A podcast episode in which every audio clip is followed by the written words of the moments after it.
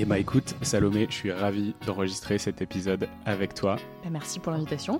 Avec plaisir, on s'est croisés euh, dans une salle d'escalade comme des bons parisiens.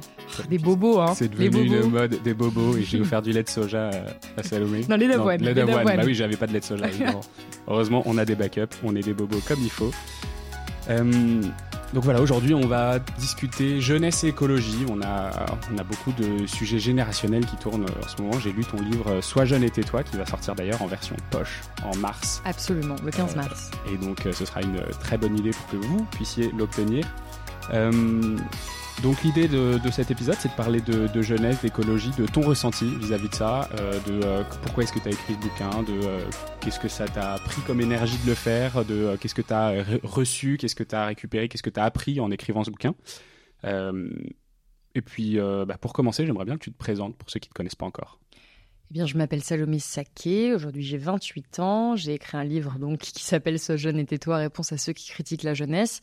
Je suis journaliste et je travaille pour un média qui s'appelle Blast, qui est un média en ligne où je parle de questions d'économie, mais aussi de sujets de société, de plus en plus euh, des questions des droits des femmes et euh, dans tout ça, je parle aussi pas mal d'écologie. Et en fait, c'est pas ma spécialité, mais c'est justement ça que, que je revendique aussi. C'est que l'écologie est transversale, que ça doit pas être une discipline à part et qu'en tant que journaliste, on doit voilà, intégrer ça à tout notre travail. Il y a tout, tout un pan du livre qui est dédié à cette question climatique, mais effectivement, on parle de beaucoup d'autres questions euh, économiques, euh, géopolitiques, euh, d'anxiété des générations futures, etc. Donc le, le, bouquin, effectivement, fait le tour de toutes les grandes questions qui tournent autour de la jeunesse. Pas que de l'écologie, mais effectivement, tout est lié. Avant de démarrer, est-ce que tu es prête à te euh, confronter à un petit exercice qu'on fait pour la première fois dans The Big Shift, mais ce sera certainement pas la dernière si jamais c'est une réussite. Je suis sinon, honoré de l'inaugurer. Et eh ben sinon on l'enterrera à tout jamais. on va prendre quelques instants. pression. Hein. Et tu dois me répondre euh, par oui ou par non, ou par vrai ou par faux, ou les mots qui vont euh, être adéquats pour répondre à ces questions dans un temps qui va être le plus court possible. J'ai peur, mais vas-y. Est-ce que tu es prête? un ou une journaliste peut-il ou elle être impartial? Non. Ah, ouais, non, je pense pas. Est-ce que les jeunes sont mieux informés sur le climat que les plus âgés? Oui. Est-ce que les jeunes sont paresseux? Non. Est-ce qu'ils sont désobéissants? Parfois. Est-ce qu'il vaut mieux avoir 20 ans ou 50 ans aujourd'hui? Ça dépend d'où on se place. Euh, TikTok. Je dirais toujours, pardon, pardon, je dirais toujours. Euh, ah, c'est bah, économiquement, euh, il vaut mieux avoir 50 ans, clairement. Faut-il réarmer la démographie française? Non. Suffit-il de traverser la rue pour trouver un job quand on est jeune? Non. Sommes-nous la dernière génération à pouvoir transformer la société? Je dis sommes-nous parce que je me mets dedans aussi. Euh, pour qu'elle soit assez désirable à mes yeux, oui. Est-ce que les médias sont responsables du déni climatique généralisé? En partie, oui. Faut-il donner plus de pouvoir politique aux jeunes? Oui. Les jeunes souffrent-ils plus des impacts du climat que les vieux? Oui. Et de la pandémie? Oui. Qui a le plus d'impact sur les jeunes? Bruno Le Maire ou Léna Situation? Oh bah, les... Baf. Hein, bonne question. En termes d'influence, Léna Situation, mais en termes d'impact sur leur vie économique, sur leur vie, euh, c'est Bruno Le Maire. Est-ce que c'était mieux avant? Non. Ok, merci d'avoir euh, réussi à répondre à toutes ces questions dans un temps relativement court. Euh, pour finir, une question sur laquelle on peut passer un peu plus de temps. À ton avis, c'est quoi les plus grandes inégalités générationnelles face à la crise climatique selon toi? Ah bah, La plus grande inégalité, c'est que les jeunes vont enfin les jeunes actuels vont subir beaucoup plus longtemps et de manière beaucoup plus intense les conséquences du réchauffement climatique. Et ça, c'est vraiment mis en exergue dans le dernier rapport du GIEC, également dans la synthèse du dernier rapport du GIEC qui est paru l'année dernière, où on voit qu'une personne qui est née en 2020, par exemple, va subir sept fois plus de vagues de chaleur qu'une personne qui est née en 1960. Donc là, c'est vraiment, euh, c'est des données scientifiques où les, les jeunes sont de facto beaucoup plus exposés aux conséquences du réchauffement climatique que les plus âgés actuellement. Merci. L'objectif de cet épisode, j'essaie de mettre un petit disclaimer, c'est pas du tout d'essayer de monter une génération contre l'autre, mmh. euh, certainement pas. Surtout pas. Euh, surtout qu'en plus, euh, on a de plus en plus d'auditeurs de The Big Shift qui ont passé les 45 ans. On vous aime, il n'y a pas de problème. vous êtes encore jeune, vous êtes encore jeune. ne partez pas tout de suite. L'objectif, c'est pas du tout de vilipender les, générations plus âgées. c'est d'essayer de comprendre ce que les jeunes vivent vis-à-vis de, la, vis -vis de la crise climatique. Et certainement que si cet épisode fonctionne, bah, je ferai un épisode avec quelqu'un qui a eu plus d'expérience dans la vie et qui pourra aussi nous donner son, son avis là-dessus. Euh, voilà, reprenons. Dans ton adolescence, tu dis que ton ambition était anesthésiée par ton ignorance, notamment du fait que tu venais de fin fond de l'Ardèche et que tu avais euh, peu de connaissances de ce que pouvaient être les inégalités, euh, qu'elles soient sociales, qu'elles soient climatiques, économiques. Qu'est-ce qui, qui, a changé et comment tu l'as vécu quand tu es arrivé à Paris? Oui, effectivement, j'ai pas eu d'éducation sociologique. J'ai pas grandi avec une conscience de ce qu'étaient les inégalités dans notre pays. Et il y avait ce discours bah, qu'on nous tient à l'école, hein, qui est que voilà, on, est, on a à peu près tous les mêmes chances. On m'a pas informé sur ce sujet, mais je vivais dans un tout petit village en Ardèche, tellement loin du, du seul lycée qui était à proximité que je devais aller à l'internat, ce qui n'était pas une punition, hein, que j'ai très bien vécu. Mais euh, c'est pour vous dire à quel point, euh, voilà, c'était isolé. C'est le seul département où il n'y a pas de train, où il n'y a pas d'autoroute. C'est très c'est très enclavé en réalité. Et il y a bien sûr eu de nombreux avantages au fait d'évoluer, de, grandir comme ça dans la nature, mais il y a clairement eu des inconvénients aussi.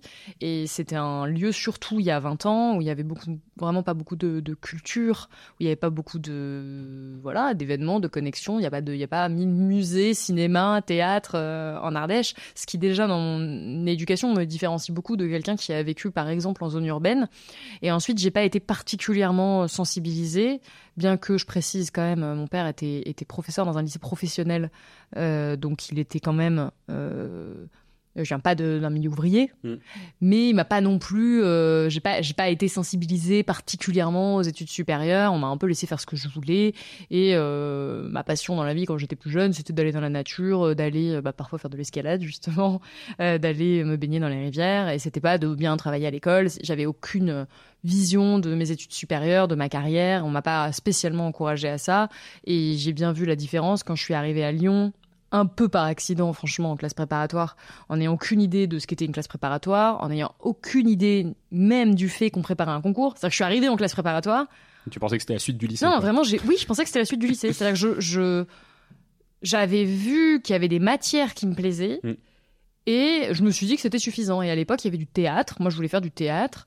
Euh, on me disait que c'était pas trop des études sérieuses. Bon, bah là, apparemment, tout le monde avait l'air de trouver que c'était bien avec classe prépa. Et en fait, déjà, il y avait une énorme, euh, il y avait un, gros fossé, quoi, avec euh, certains de mes camarades, parce qu'ils étaient beaucoup plus préparés à ces questions-là.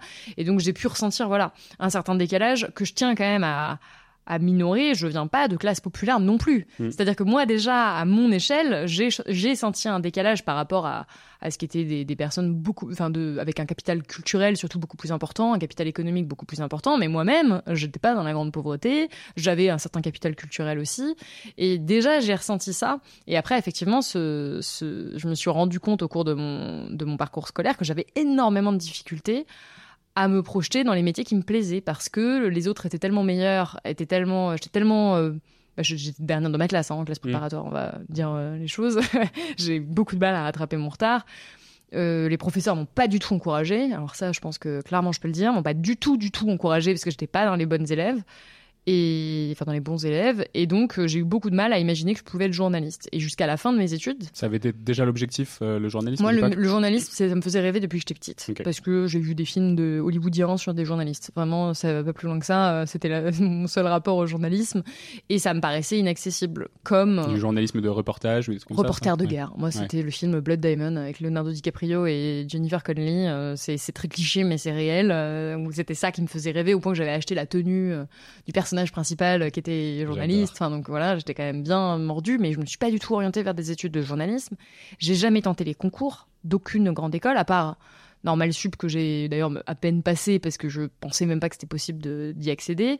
Et, euh, et parce qu'on était forcé quoi avec la, la prépa fallait aller jusqu'au bout. Mais sinon j'ai jamais même tenté une grande école parce que je pensais que c'était inenvisageable que je puisse y rentrer. Il y, il y a vraiment une barrière mentale qui est lié et qu'aujourd'hui j'analyse beaucoup dans mon travail, beaucoup dans mes émissions, euh, c'est de dire euh, bah, c'est la reproduction sociale hein, purement et simplement, c'est euh, bah voilà tout le tout l'impact de ce capital culturel, de ce capital social qui fait qu'on va avoir même que, d'avoir même l'ambition de penser qu'on peut faire le métier dont on rêve, c'est déjà un luxe en fait.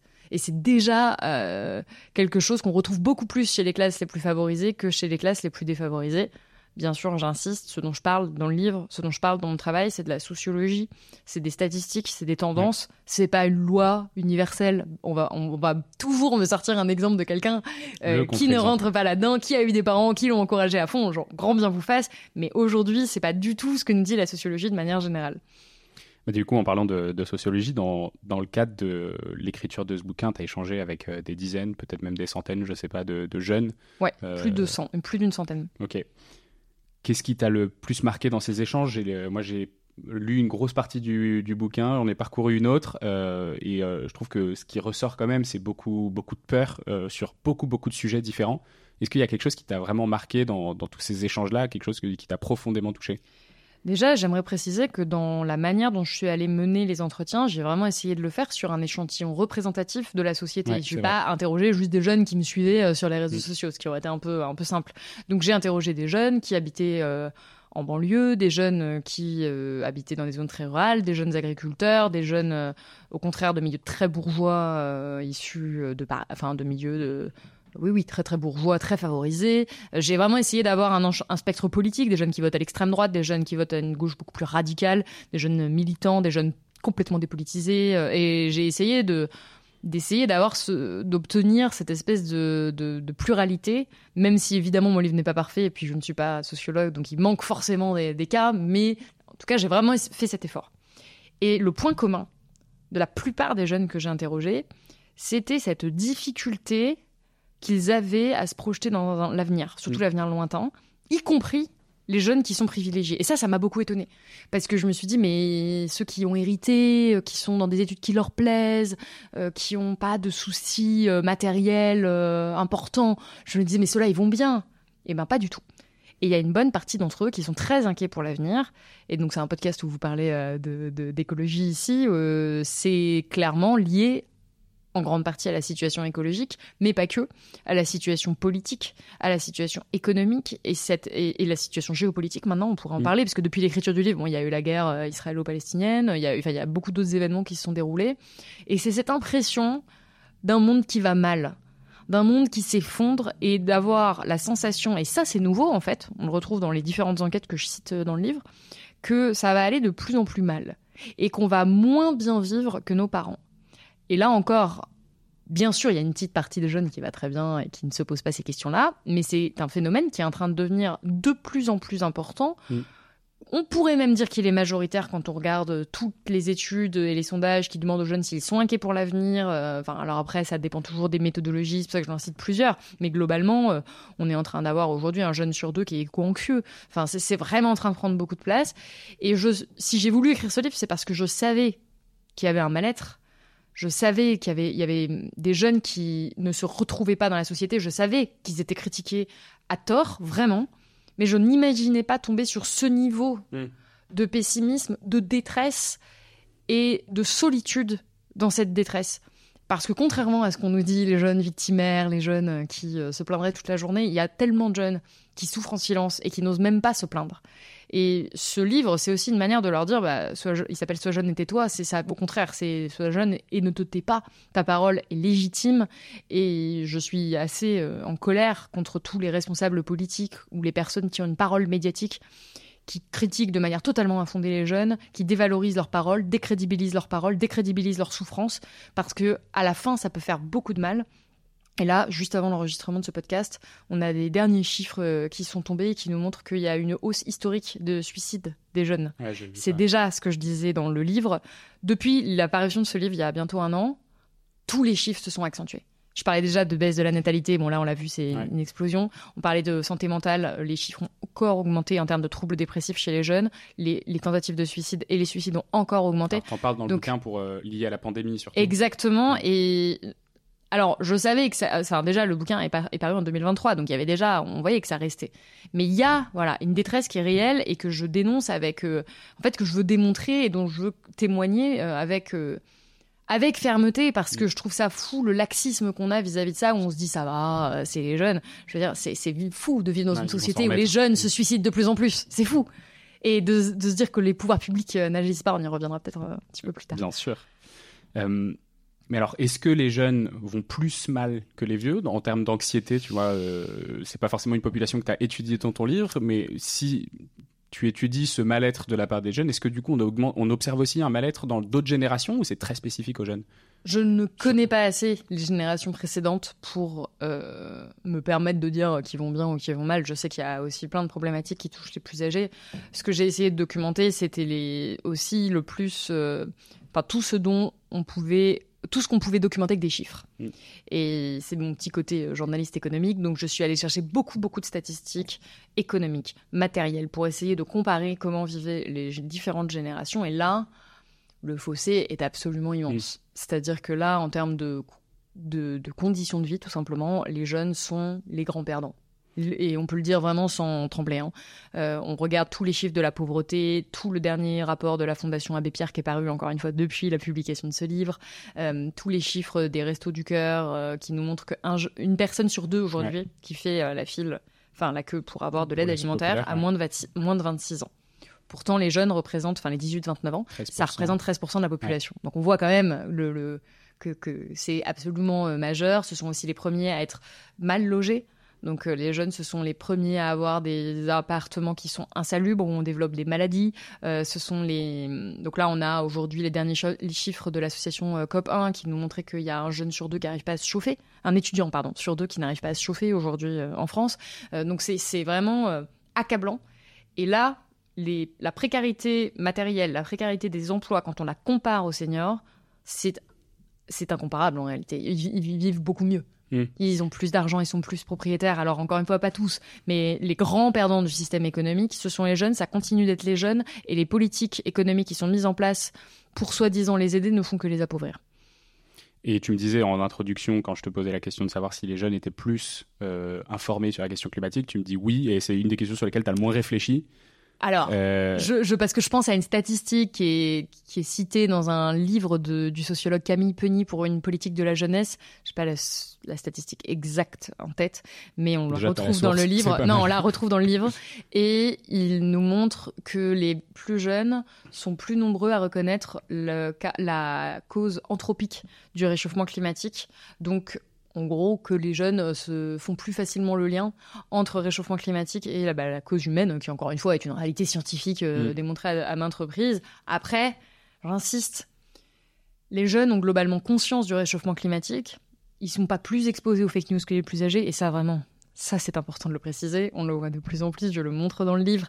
Oui, les jeunes adhèrent à des fake news, mais les plus âgés aussi. C'est un problème de société de manière générale.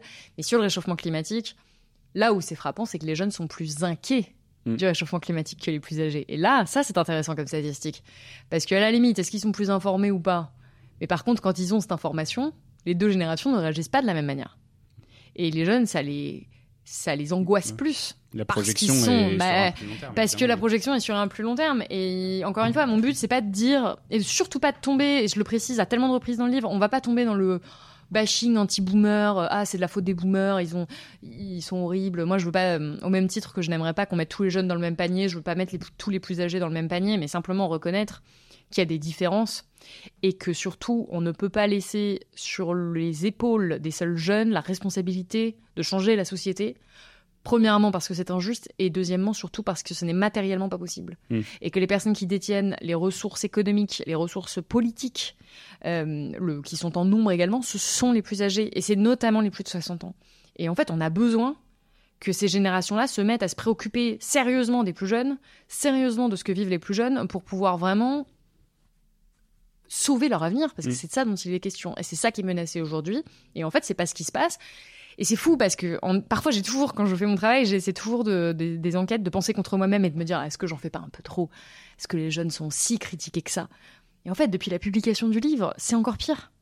C'est-à-dire que là, il y a 15, 15 jours, on a eu le discours euh, de Gabriel Attal, qui est donc euh, en tant que Premier ministre, qui a un niveau de déconnexion des préoccupations des jeunes qui est, qui est affolant, vraiment qu'un responsable politique puisse parler à la jeunesse ou puisse parler des jeunes avec autant d'autoritarisme, avec autant euh, bah, cette idée de euh, tu casses, tu répares, tu, euh, je sais plus ce que c'est son enchaînement là de, de, phrases.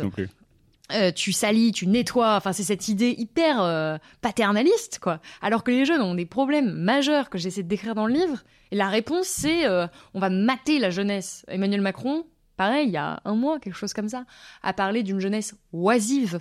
Alors que je dis qu'un des premiers clichés sur la jeunesse, c'est la paresse et qu'elle est, c'est complètement invalide d'un point de vue économique, d'un point de vue sociologique. Et quand on a des responsables politiques à ce niveau qui s'adressent à la jeunesse de cette manière, mènent des politiques de la jeunesse de cette manière, c'est vraiment que euh, c'est vraiment que ça leur importe peu. Mm. Et encore une fois, c'est pas une opinion de il faudrait faire ça. C'est euh, j'interroge des sociologues, j'interroge des acteurs de terrain qui, qui, travaillent avec les jeunes et qui vous disent bah là, la par exemple, la précarité, c'est un des problèmes principaux. Ce n'est pas adressé politiquement, en tout cas pas sérieusement.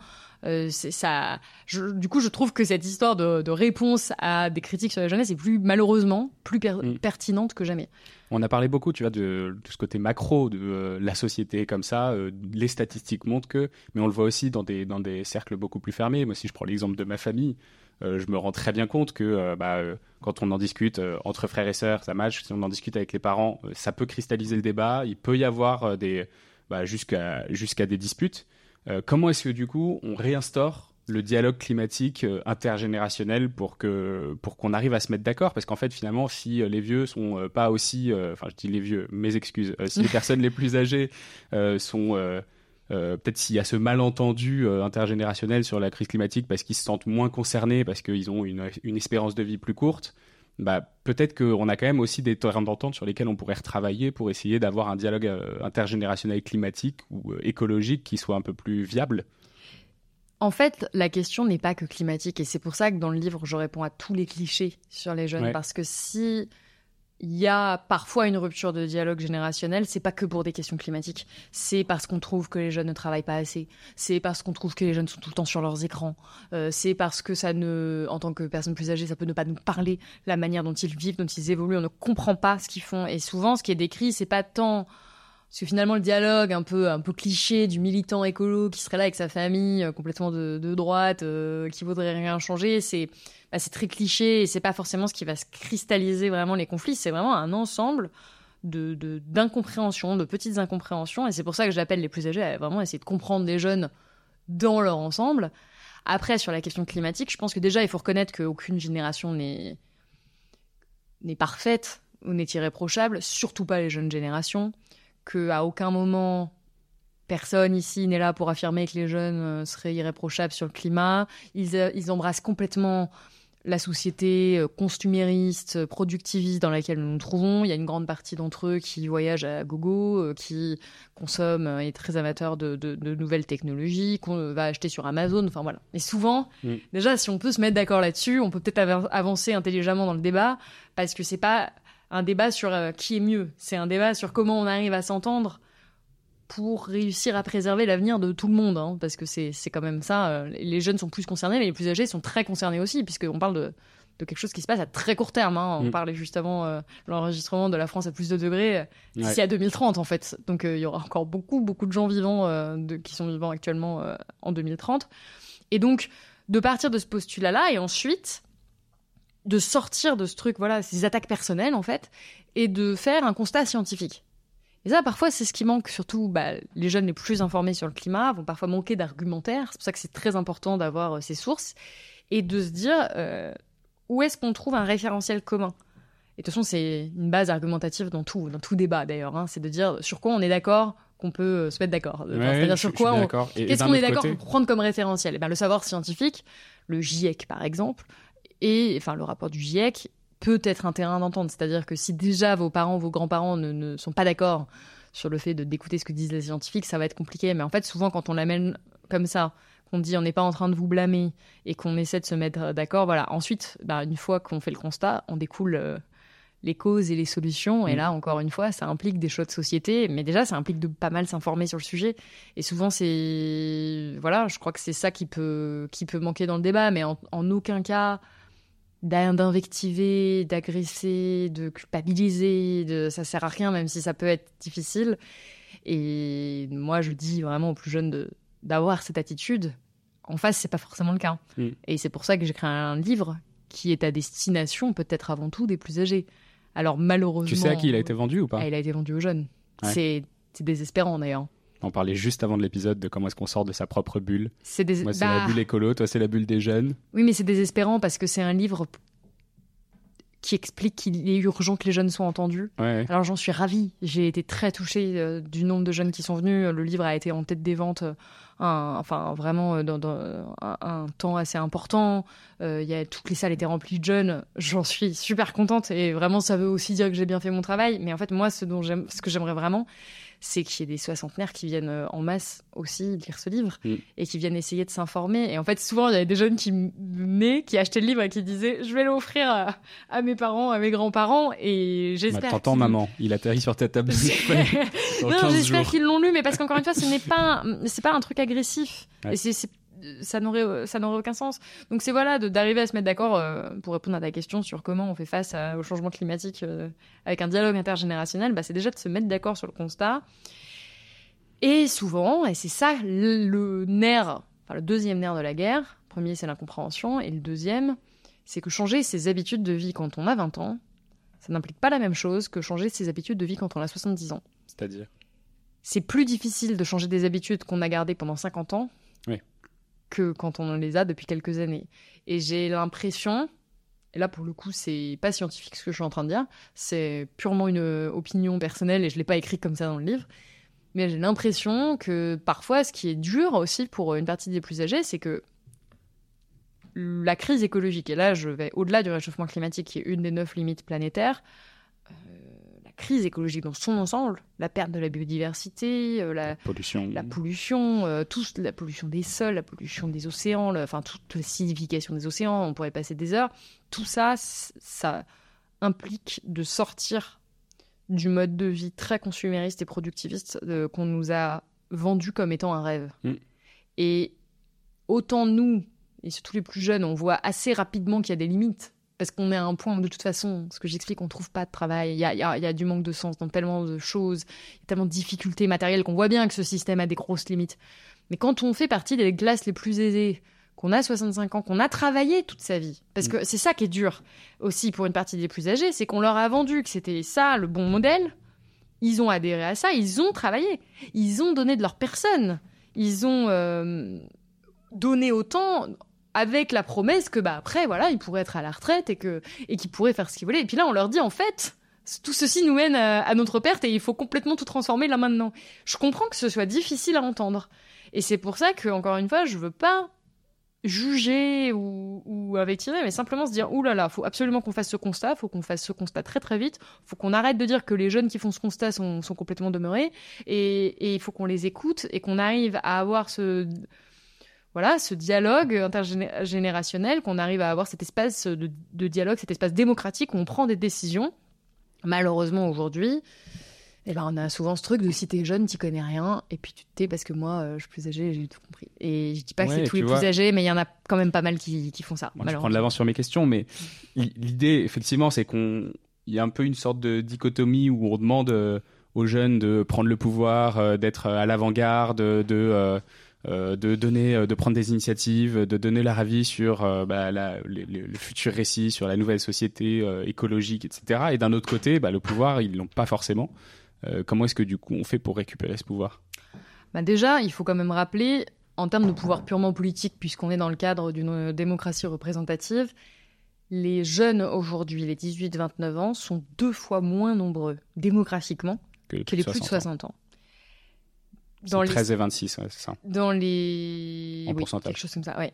Dans les statistiques, très majoritairement, les plus âgés votent pour des partis plutôt conservateurs. Et ils votent. Alors pas tous, encore une fois, mais ils votent, déjà ils votent, et ensuite ils votent pour des partis euh, qui ont tendance à un peu garder le monde tel qu'il est et qui préservent leurs intérêts économiques. Et là encore une fois, c'est pas, je dis pas qu'ils le font consciemment, c'est une euh, réalité. euh, quand on, quand on observe la politique qui est menée par Emmanuel Macron, c'est pas une politique euh, qui favorise euh, les 18-29 ans. Et c'est vraiment une politique qui favorise les retraités euh, les plus aisés, très clairement. Donc, ça, c'est, ce sont des faits. De l'autre côté, le vote des jeunes est globalement, quand ils votent, puisque la plupart d'entre eux ne votent pas, hein, il faut rappeler que le premier parti des jeunes, je le dis, c'est l'abstention. C'est 60%. Donc c'est alors ça dépend des élections, mais ça c'est c'est quand même très très fort. De jeunes qui ne se retrouvent pas dans ce système, qui n'y croient pas, qui ne voient pas l'utilité d'aller voter. Ensuite, on a des jeunes qui votent à gauche, pour une gauche radicale. Ceux qui sont des, enfin, le premier parti des jeunes lors des dernières élections, c'était euh, bah, la France insoumise, puis la Nupes. C'était assez frappant euh, pendant les législatives. Hein. La Nupes a vraiment mm. remporté le vote des jeunes. Et juste après, c'est l'extrême droite, qui là encore est un vote de rupture est un vote de on n'en veut plus de ce système et, et, moi le point commun que je trouve avec ces, trois mm, approches d'un scrutin, c'est de dire mais le système euh, futur nous fait peur, enfin la, mm. situation future nous fait peur. Alors l'extrême droite va euh, voilà jouer sur une insécurité, mais, mais l'idée est quand même la même, c'est que vous êtes menacé, vous êtes en danger, vous êtes euh, et, et, dans la enfin dans ce que met en avant aussi la, la gauche la plus la plus radicale, la plus écolo, c'est aussi bah voilà le réchauffement climatique, c'est les difficultés économiques, et donc ils vivent quand même dans cette idée que oula, faut changer la société pour les aider, alors que les plus âgés globalement votent et, votent pour euh, des partis qui vont plus avoir tendance à dire oh, non non mais gardons, soyons un peu plus autoritaires et puis globalement gardons le système tel qu'il est. Je caricature parce que faut bien regarder les statistiques et je les donne toutes dans le livre. C'est pas tous les jeunes, c'est pas tous les plus âgés, euh, voilà, mais quand même. Et donc une fois qu'on a ces statistiques en main là, on peut pas dire aux jeunes allez voter, allez changer la société parce que si même tous les jeunes demain allaient voter pour le même parti, ils ne pourraient pas numériquement contrebalancer le vote des plus âgés. Donc déjà, il faut bien avoir euh, ça en tête. Ensuite, quand on regarde sur le plan économique, la majeure partie du patrimoine en France est détenue par des personnes qui ont plus de 50 ans. C'est la cour des choses, on va, dire, euh, et ce patrimoine se concentre de plus en plus. Et c'est là, je reprends les chiffres du Conseil d'analyse économique qui nous montre que dans les années 70, 30% de ce qu'on possédait, on l'avait euh, hérité, 35%, pardon, pas 30%, 35%. Euh, aujourd'hui, on est à 60%. Donc en fait, plus le temps passe, mm. plus ce qu'on possède, on l'hérite, et moins on peut gagner des choses par la seule force de son travail. Et qui possède des choses en France, ce sont les plus âgés plus ce, bah, ces richesses-là deviennent inaccessibles. En fait, plus on avance, plus ça devient inaccessible pour les plus jeunes. Donc, globalement, ce qui se passe, là concrètement, c'est a... du mal logement. Bah, ah bah là, c'est toute la précarité. Et c'est pas que les plus jeunes, c'est même les trentenaires qui après vont vouloir acheter en fait un, appartement et ne peuvent pas, alors qu'ils pouvaient avec le même salaire il y a 30 ans. Euh, donc, c'est vraiment des, une, une jeunesse qui est globalement en train de s'appauvrir, à part les héritiers qui sont donc mathématiquement en train de devenir de moins en moins nombreux, puisque la richesse se concentre. Et donc, les jeunes globalement n'ont pas le pouvoir économique. Et ensuite, on regarde le pouvoir dans la parole, de la parole publique, dans l'espace médiatique, et c'est pour ça que je proposais aussi une analyse des plateaux télé, de tous les endroits où il y a une influence. On voit très peu de jeunes. Quand on fait des reportages sur les jeunes, on va parler des jeunes, avec des, des gens qui vont les analyser. On va euh, dire tout ce qui ne va pas. On va beaucoup euh, souligner alors les jeunes qui vont faire des émeutes, les jeunes qui vont sortir en plein Covid faire des soirées, euh, ces jeunes qui ne votent pas, ces jeunes, c'est souvent avec un angle très négatif. Et donc en fait, il y a peu d'espace où les jeunes ont le pouvoir, où ils peuvent s'exprimer, où ils peuvent prendre des décisions. Et puis alors on pourrait regarder dans les institutions politiques. Alors là, j'avoue que ça a changé parce que moi, au moment où j'écrivais le livre, euh, Gabriel Attal n'était pas. Ah, j'allais dire, euh, la plupart des articles, c'était le Premier ministre Alors, jeune. Après, de toute façon, c'est le, premier, c'est le jeune ministre des vieux. Il continue à mener une politique qui est clairement pas en faveur des jeunes. Encore une fois, cet extrait-là de, Gabriel Attal à l'Assemblée nationale, j'ai eu du mal à m'en remettre, euh, qui vraiment. mais c'est un discours qui, qui est teinté de je, je veux pas dire, euh, enfin, de, de, de, comment dire, d'un ton très autoritaire, quoi. C'est fou de dire, euh, tu casses, tu répares, euh, de, de s'adresser aux jeunes de cette manière et de dire, les jeunes, il faut leur apprendre le respect.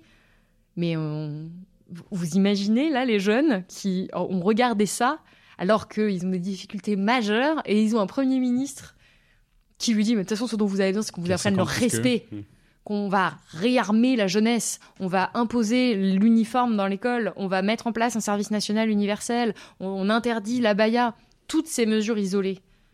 Euh, par exemple, l'uniforme euh, se discute, euh, le service national universel, ça se discute, mais en fait, on n'a que des mesures sur la jeunesse et l'éducation qui ont tendance, qui qui visent à mettre la jeunesse en ordre, avec une cohésion. Et ça, je suis désolée, c'est pas les jeunes qui l'ont demandé, hein, globalement c'est quand même une volonté euh, de, des plus âgés. Et donc, et c'est inadapté. Hmm. C'est inadapté à leurs besoins. Et c'est, euh, et bah, c'est assez euh, difficile dans ces conditions de leur dire, bah alors, mobilisez-vous, prenez le pouvoir, engagez-vous. Bah, déjà, ils peuvent pas, c'est compliqué, ils n'ont pas les outils qu'ont les plus âgés. Et ensuite, et c'est tout, l'objet du livre, ils sont eux-mêmes dans une très grande détresse.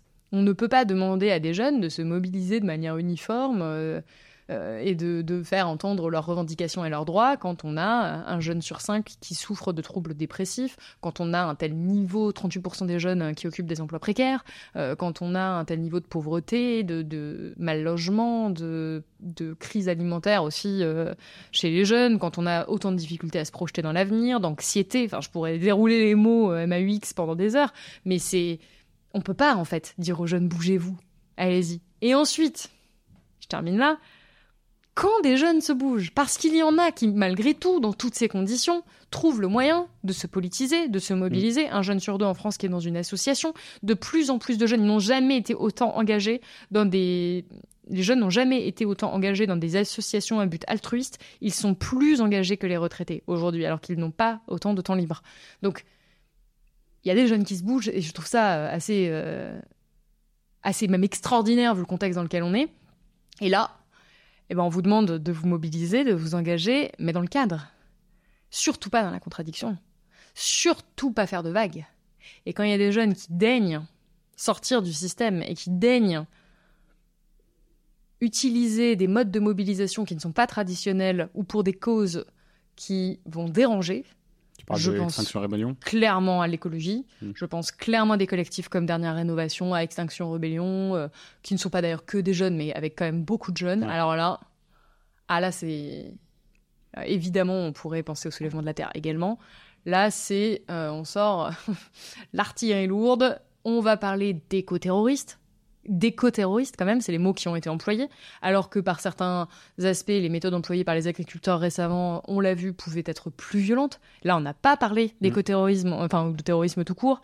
D'agri-terrorisme. C'est d'agri-terrorisme. On a clairement eu un deux poids deux mesures que je ne vais pas répéter ici, ça, ça, a été largement souligné, mais on va parler d'éco-terrorisme. Il va y avoir des mesures euh, policières, judiciaires, une répression qui a parfois été violente à l'encontre de ces jeunes, une décrédibilisation médiatique et politique massive. On a vraiment eu des, condamnations extrêmement fortes, une manière de les présenter comme des dangers, comme des sauvages, comme euh, des personnes qui allaient amener le chaos, le désordre, alors que c'est pas ce qu'on a fait avec d'autres euh, causes, avec d'autres, euh, bah là en mm. l'occurrence syndicats.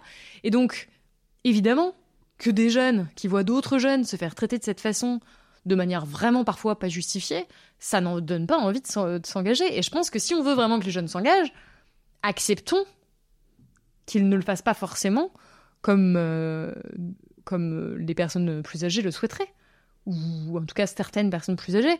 Acceptons qu'ils sortent parfois euh, bah voilà, des codes de la mm. traditionnelle de la mobilisation sans. Alors je dis pas qu'on doit tout laisser, euh, enfin on doit laisser les, jeunes faire n'importe quoi au nom du fait qu'ils soient des jeunes, mais puisqu'on a eu une certaine compréhension politique et on a vu que Gérald Darmanin par exemple était capable d'une certaine intelligence politique quand il fallait faire face à des, certains groupes de mobilisation, bah, peut-être qu'il peut le faire pour des militants pour le climat euh, qui ont un jeune âge. Donc c'est c'est ça aussi qui est hypocrite dans l'injonction permanente qu'on fait aux jeunes euh, à s'engager, c'est que un, c'est rendu très difficile, et ensuite quand ils le font, la moitié du temps c'est pas comme on veut, mm. ou alors dernier truc, on va dire oui, vous vous engagez là-dessus, mais à côté de ça, euh, vous avez des contradictions. Mais bien sûr que les jeunes ont des contradictions. Tout le monde a des contradictions. Il n'y a pas de militants purs, il n'y a pas de personnes qui fait, euh, qui trace sa vie vraiment euh, parfaitement avec une cohérence euh, absolue dans tout. Et là encore, peut-être qu'il y a des jeunes qui sont pas cohérents là, mais en mai 68, tous les jeunes n'étaient pas cohérents non plus. Hein. Il n'y a aucun mouvement qui a été avec des, des militants parfaits. Donc, donc voilà. Toi, comment tu vois du coup ton, ton propre avenir en tant que jeune perso? Là, je sais plus si je suis si jeune, hein, parce que j'ai écrit le livre à 25 ans, donc j'étais dedans j'ai eu l'idée du livre, j'avais 23-24 ans, donc j'étais vraiment en plein dedans. Été vraiment frappée par les questions de précarité, tout ça. Aujourd'hui, c'est beaucoup moins le cas. Enfin, c'est même plus le cas. Je suis pas précaire aujourd'hui. Euh, j'ai un CDI. Euh. Ouais, mais tu disais que le... cette angoisse, elle n'était pas forcément liée au niveau de, voilà. Donc, au niveau économique de vie ou au niveau de confort de vie de, chacun, tu vois. À 28 ans, je trouve que je suis à cette frontière. L'INSEE estime qu'on est jeune jusqu'à 29 ans, donc moi, je suis On est dedans encore. J'ai 18-29 ans, je, je suis encore dedans. Toi aussi mm. Bon, voilà. Euh, est-ce que... C'est compliqué. Moi, je me sens de moins en moins touchée par les enjeux de la jeunesse. Je me sens évidemment... Euh, Déjà, est-ce que tu réfléchis à 20 ans ou à 30 ans? Non. Non, moi, après, après c'est mon cas personnel. Est-ce que je suis représentative des jeunes? Euh, je, je, fais très attention à pas estimer que oui et à, et à, parler au nom des jeunes parce que je suis pas du tout porte-parole de quoi que ce soit. Mais à titre personnel, moi, j'ai beaucoup de mal à me projeter dans l'avenir, même à 4-5 ans. Hmm. moi, je suis assez inquiète pour euh, l'élection présidentielle de 2027, très inquiète. Et ensuite, je me demande vraiment ce qui va se passer pour moi si l'extrême droite arrive au pouvoir vu l'ambiance actuelle et vu le travail que je produis et la critique politique que je peux émettre.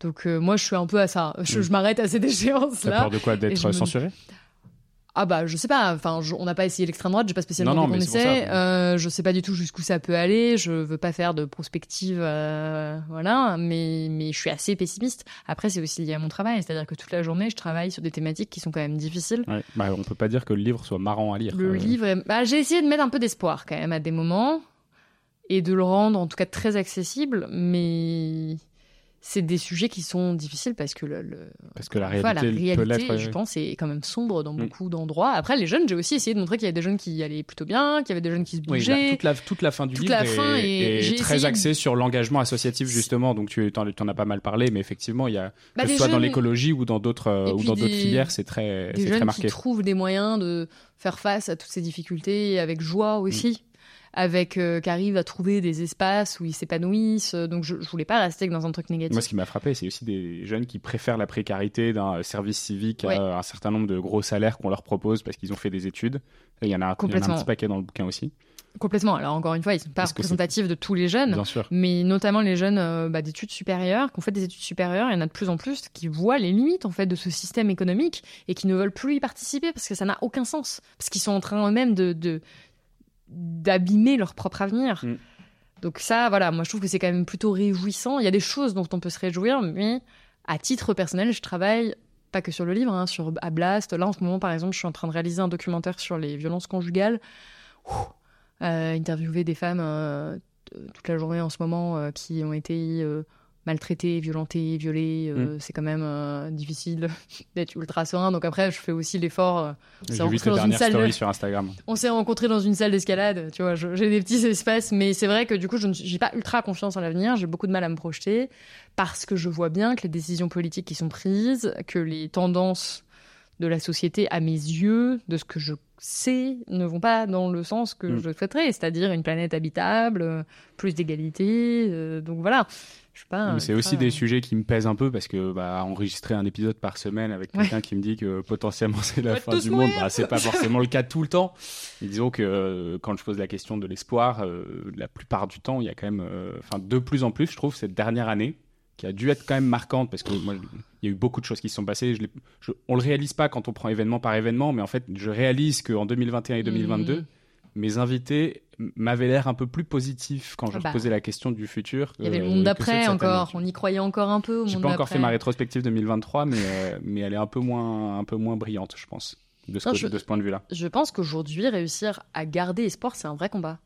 Et c'est vraiment pas rendu simple par hmm. le contexte politique, par les décisions qui sont prises, quand, par les déclarations qui sont faites, quand on travaille sur les droits des femmes, sur les femmes violentées, et qu'on voit un président de la République qui dit que Gérard Depardieu rend fier la France, faut, au-delà même de la critique qu'on peut émettre, de l'indignation, intimement, c'est difficile mm. de se dire qu'on garde espoir et que ça va aller. Il faut hein, réussir, mais c'est pas simple. Et moi, j'ai de l'espoir. Sinon, je ferais pas ce que je fais si j'étais convaincu à 1000% qu'on fonçait dans le mur et qu'on allait tous courir à notre porte, exactement, pas un yacht, mais je ferais autre chose. Je, je enfin, je me retournerais vraiment vers moi-même, je mm. pense. Là, j'ai bien, en fait, ce qui est rageant, c'est que on n'est pas du tout condamné à être dans la situation dans laquelle on est.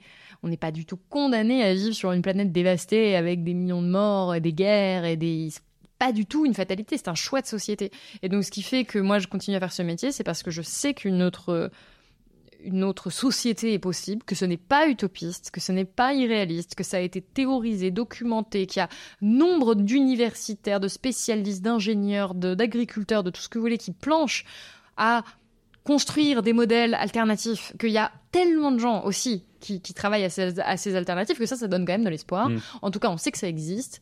Et moi, j'espère voir de mon vivant un changement, euh, au moins une bifurcation, puisqu'on parle beaucoup de ça en, écologie. Après, en termes de pure probabilité, là, je suis pas ultra convaincu que ça va advenir. Ouais, on est un peu sur la même longueur d'onde là-dessus. tu parlais donc euh, de ton nouveau combat sur les violences conjugales notamment. Euh, tu as beaucoup fait la mention de convergence des luttes dans ton travail au fur et à mesure des années, notamment euh, écologie. Je l'ai pas dit comme ça. Hein. Je l'ai pas dit comme ça. Mais, euh. mais du coup, c'est un peu. Bah, il y a des liens entre le féminisme, l'écologie, etc. Et notamment, j'avais pas forcément prévu d'en parler, mais j'avais vu un article en préparant cet épisode où bah, tu parles publiquement de ton non-désir d'avoir des enfants dans Ah, bah, le fameux, le fameux. Il a fait du bruit. On, on, en a pas encore parlé, mais parce que tu m'as fait promettre de ne pas te poser les questions qu'on te pose tout le temps. Mais du coup, euh, ce qui m'avait marqué, je suis tombé sur un article où euh, tu as un discours qui est euh, très similaire à celui de Thomas Pesquet qui dit la même chose. Et que lui, on lui dit c'est un homme merveilleux, il prend soin de tout le monde, il est responsable, et que toi, tu t'es pris insulte sur insulte sur le même sujet. c'est vrai que c'était inattendu. Parfois, je... Ouais, et sur un sujet finalement où on pourrait se dire, bon, c'est un sujet qui est écologique ou qui est lié à une anxiété pour l'avenir ou une anxiété sur le monde d'aujourd'hui. Euh, on pourrait se dire, bon, c'est un sujet écologique, en fait, ça se transforme en sujet d'inégalité. Euh, oui, mais après, en fait, je ne peux pas, en tant que femme journaliste, exposer publiquement, ne pas être sensibilisée un minimum aux questions d'inégalité femmes-hommes, parce que vraiment, je les vis au quotidien. Après, euh, de manière générale, je pense qu'en tant que femme, on vit les inégalités femmes-hommes, mais c'est vrai que c'est particulièrement frappant en mm. fait dans le milieu médiatique. Cette histoire de non-désir d'enfant, ça en était l'incarnation euh, peut-être la plus frappante récemment en tout cas. Et ça continue à me surprendre, hein. c'est ça qui est assez impressionnant. c'est que moi j'ai écrit une ligne dans mon livre sur la baisse de la natalité et le fait que les jeunes n'aient plus espoir en l'avenir. C'était juste une démonstration que je voulais faire. Il n'y avait même pas les chiffres dont on dispose euh, aujourd'hui. Il y avait déjà des chiffres un peu alarmants, mais pas à ce point. Et j'ai mentionné dans une ligne que moi-même, j'avais du mal à me projeter dans l'avenir et à avoir euh, des enfants. J'ai même pas écrit euh, je ne veux pas d'enfants à jamais. J'ai même mis, j'ai pris le soin de mettre une note de bas de page avec un petit numéro à cette ligne où je dis je me réserve le droit de changer d'avis. mais non, parce que je me disais, imagine un jour. Sous réserve que le monde aille mieux. Euh, franchement, j'en veux vraiment pas assez actuellement. En mm. tout cas, c'est vraiment pas d'actualité. Mais je me disais, bon, là, on sait jamais de quoi l'avenir est si fait. Je dis ça et qu'en plus j'en ai un jour. On a le droit de changer. Enfin, j'en sais rien, moi, de quoi l'avenir est fait. Là, pour l'instant, ça me paraît vraiment très inenvisageable. Mm. Mais je veux pas jamais dire jamais. Donc, j'avais mis cette petite note de bas de page. Euh, si jamais un jour j'en ai, ne venez pas me ressortir euh, cette, cette ligne de livre en faisant, ah ah, elle, elle a menti. Et malgré ça, ça a pris une, ampleur médiatique. je souris parce que ça me fait rire. C'est tellement absurde euh, que je n'imaginais pas. Et ça a été particulièrement accentué avec euh, le passage que j'ai fait sur France Inter où il y a beaucoup de gens qui étaient très choqués de ce discours où je disais, mais aucune injonction à mm. personne. Je respecte les gens qui veulent des enfants, je respecte les gens qui veulent pas d'enfants.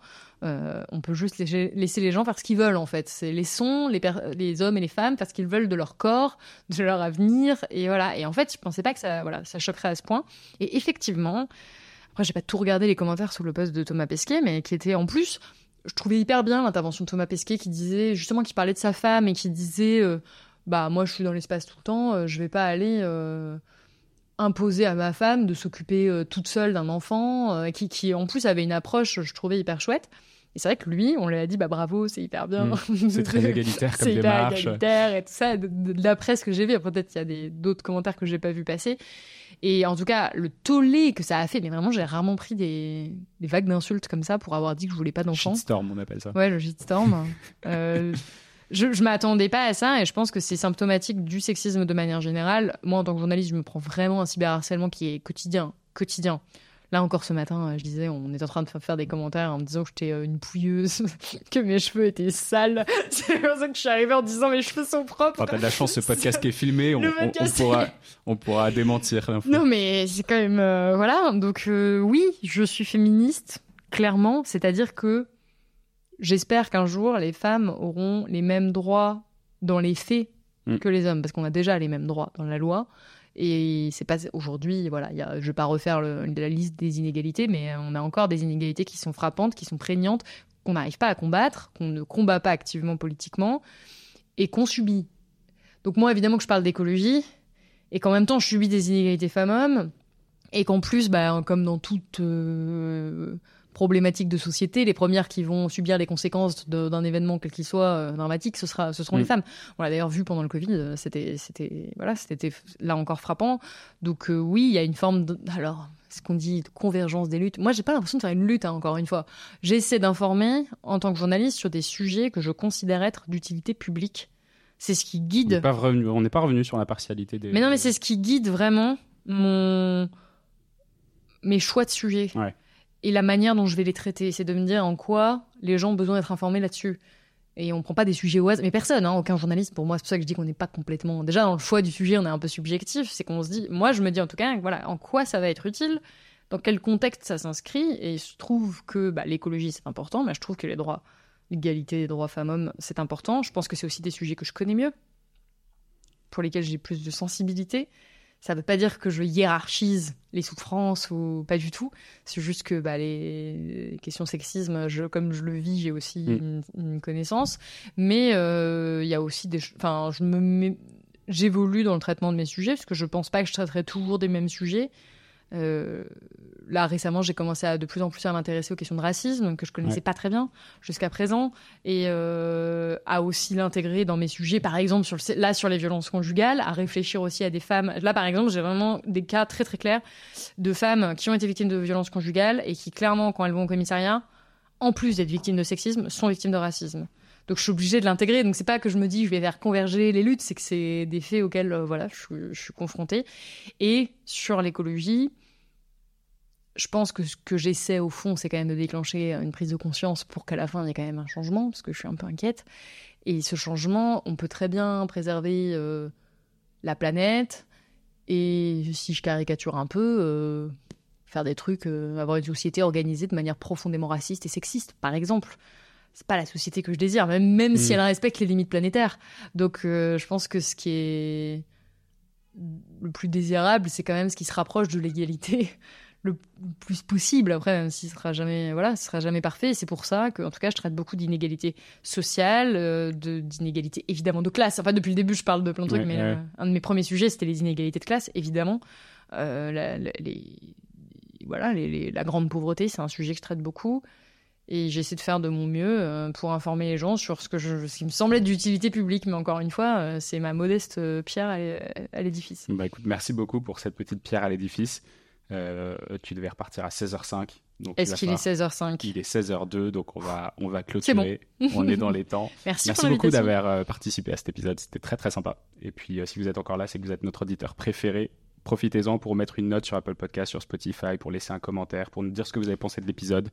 Et euh, n'hésitez pas à m'écrire un petit message quand vous avez écrit écoutez le podcast jusqu'à la fin parce que ça me je me demande toujours qui écoute jusqu'à la, fin, la fin. Comment penser les gens? Est-ce que va je mettre un mot de code voilà. pour les gens qui viennent jusqu'à la fin de l'épisode. On va mettre un mot de passe. Qu'est-ce que ça va être? Framboise, c'est mon fruit préféré. Framboise. Et eh ben vous envoyez par Insta euh, framboise à Salomé si jamais vous êtes arrivé jusqu'au bout de l'épisode et puis Salomé tu me diras qui a écouté jusqu'au bout. Parfait. J'espère que j'en aurai un au moins. bah moi aussi j'espère. Ça voudrait dire sinon que l'épisode ne marche pas très très bien et là c'est de votre faute aussi. Merci à tous d'avoir été là et puis on se retrouve la semaine prochaine pour un nouvel épisode. Ciao. C'est la fin de cet épisode de The Big Shift. J'espère qu'il vous a plu et que vous en avez retiré quelque chose pour votre vie quotidienne. C'est ça le plus important. C'est beaucoup plus simple de parler du sujet sensible de l'environnement quand ses amis ou sa famille sont vraiment informés. Alors partagez le plus possible The Big Shift, ça aidera tout le monde. Et si vous avez des questions, des sujets que vous souhaitez qu'on aborde, des invités que vous voulez entendre, ou tout simplement que vous voulez qu'on discute de cet épisode, envoyez-moi un message sur LinkedIn. The Big Shift est produit par Echoes Studio. Si vous avez un projet audio, contactez-nous sur www.echoes.studio. Merci d'avoir écouté jusqu'au bout. Je vous retrouve très bientôt pour un nouvel épisode.